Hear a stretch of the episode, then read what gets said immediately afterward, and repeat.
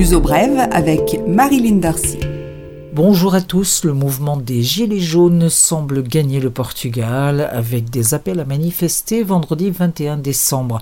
Ce sont principalement Lisbonne, Porto et Braga qui sont concernés par ces manifestations. Tout a commencé sur les réseaux sociaux par un appel lancé par cinq personnes pour manifester au péage de l'autoroute A8.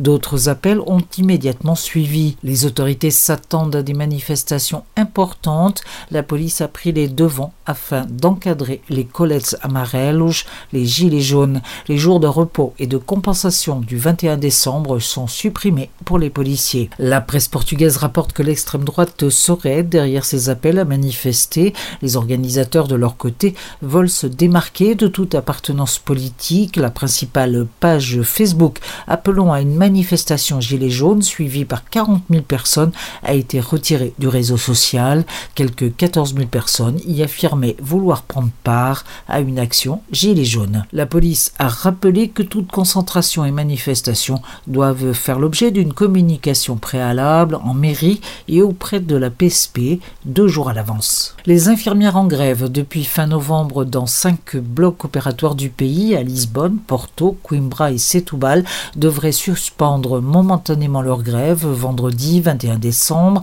à la demande des syndicats qui soutiennent le mouvement pour faire face à l'augmentation sensible des accidents au moment des fêtes de fin d'année. Les Portugais émigrent moins selon des chiffres officiels. 90 000 Portugais ont quitté le pays en 2017. C'est 10 000 personnes en moins qu'en 2016. Principale destination, le Royaume-Uni, mais pour cause de Brexit, la destination perd du terrain. L'Angola et la Suisse sont également moins attirants. La manière de calculer ayant changé en France comme en Allemagne, il est difficile de savoir quel est le flux récent vers ces pays. En revanche, la destination Espagne attire de plus en plus. D'une manière générale, le flux d'émigration ralentit. Il avait battu un record en 2013 avec 120 000 départs officiels. Les prix de certains biens vont augmenter en 2019, c'est le cas des loyers actualisés tous les ans, augmentation prévue de 1,15%.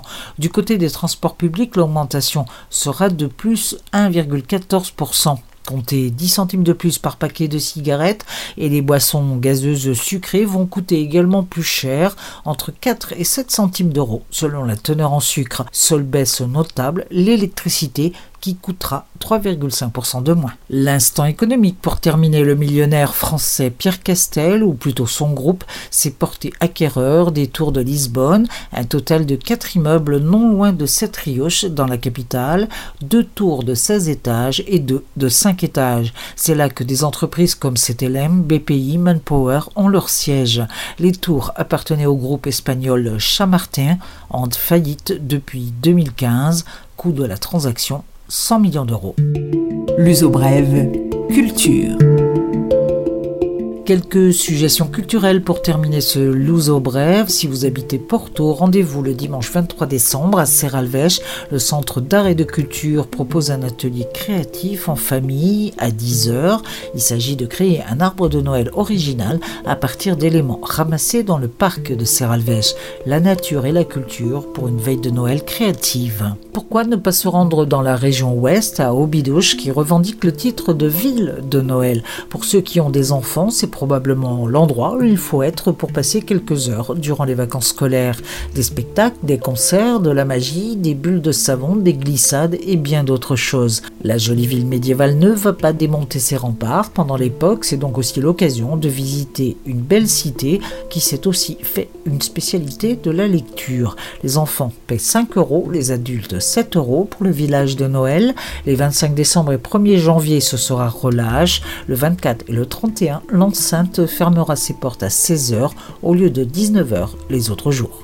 À Brève, on s'y prend à l'avance car le concert de l'Orchestre métropolitain de Lisbonne le 1er janvier au Centre culturel de Belin risque rapidement d'être complet. Les danses, les valses, les glissés des Strauss père et fils intercalés de Shostakovich, une pure merveille pour bien commencer l'année 2019.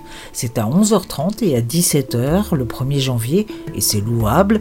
Oubliez le réveillon et ses excès, place à l'élégance et la légèreté. Réservez vos places, c'est le premier concert de l'année 2019. C'est la fin de ce programme, je vous souhaite un joyeux Noël et d'excellentes fêtes. À la semaine prochaine.